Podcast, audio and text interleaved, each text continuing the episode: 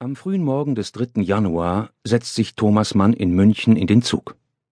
Er liest erst ein paar Zeitungen und Briefe, blickt hinaus auf die schneebedeckten Hügel des Thüringer Waldes, nickt dann im überheizten Abteil immer wieder ein über den sorgenden Gedanken um seine Katja, die schon wieder zu einer Kur in die Berge aufgebrochen ist.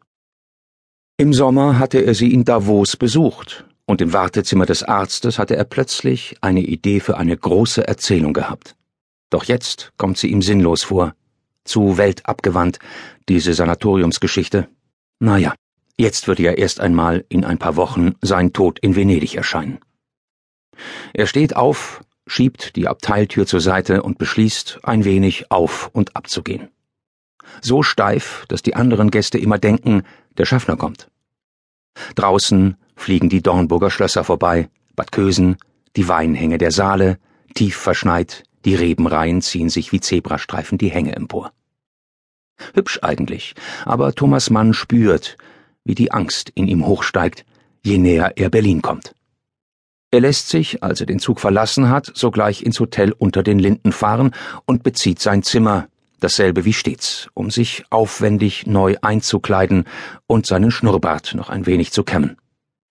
Im Grunewald tief im Westen der Stadt, bindet sich zur selben Stunde Alfred Kerr im Ankleidezimmer seiner Villa in der Höhmannstraße 6 seine Fliege und zwirbelt die Enden seines Schnurrbartes kampfeslustig empor.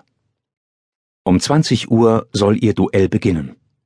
Um Viertel nach sieben steigen beide in ihre Droschken. Sie fahren zu den Kammerspielen des Deutschen Theaters. Gleichzeitig treffen sie ein. Und ignorieren sich. Es ist kalt. Schnell eilen beide hinein. Einst in Bansin am Ostseestrand, aber das muss unter uns bleiben, da hatte er, Alfred Kerr, Deutschlands größter Kritiker und eitelster Fatzke, um Katja Pringsheim geworben, die reiche Jüdin mit den Katzenaugen, doch sie hatte ihn, den gedankenwilden, stolzen Breslauer, abgewiesen und sich Thomas Mann an die Brust geworfen, diesem stocksteifen Hanseaten. Thomas Mann setzt sich in die erste Reihe und versucht, gravitätische Ruhe auszustrahlen. Heute Abend hat seine Fiorenza Premiere in Berlin, das Buch, das er schrieb, als er Katja lieben lernte. Aber er ahnt, dass es heute ein Debakel geben könnte. Er hasste es, sehenden Auges in ein Unglück zu gehen, und was er im Dezember bei den Proben gesehen hatte, verhieß nichts Gutes. Gequält verfolgt er das Stück, das die Florentiner Hochrenaissance zum Leben erwecken soll, aber es kommt nicht in Fahrt, mehr Uff als Uffizien. Irgendwann erlaubt sich Mann einen verstohlenen Blick über die linke Schulter. Dort, in der dritten Reihe, entdeckt er Alfred Kerr, dessen Bleistift über den Notizblock rast. Tief ist das Dunkel im Zuschauerraum, und doch meint er auf den Zügen Kerrs ein Lächeln zu erkennen. Da fällt der Vorhang und freundlicher Applaus kommt auf, so freundlich sogar, dass es dem Regisseur gelingt, Thomas Mann zweimal auf die Bühne zu bitten.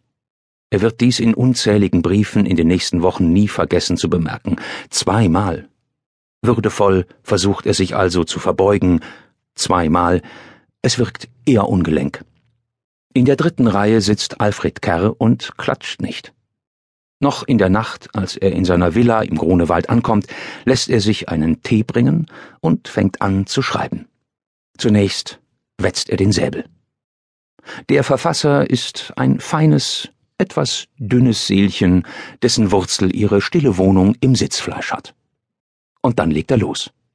Die Dame Fiorenza, die wohl als Symbol Florenz zu gelten habe, sei völlig blutleer, das ganze Stück in den Bibliotheken zusammengeschrieben, steif, trocken, kraftlos, kitschig, überflüssig.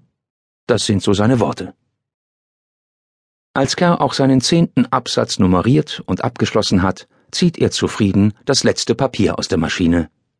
Eine Vernichtung. Als Thomas Mann den Artikel liest, bricht er zusammen. Unmännlich sei er, so schreibt Kerr. Das wird man am meisten treffen. Ob Kerr damit auf Thomas Manns verheimlichte Homosexualität anspielte oder ob es Mann nur als eine Anspielung verstand, ist einerlei. Das gesamte Frühjahr 1913 wird er sich von dieser Kritik nicht erholen. In keinem Brief fehlt der Hinweis, kein Tag ohne Wut auf diesen Kerl, auf diesen Kerl.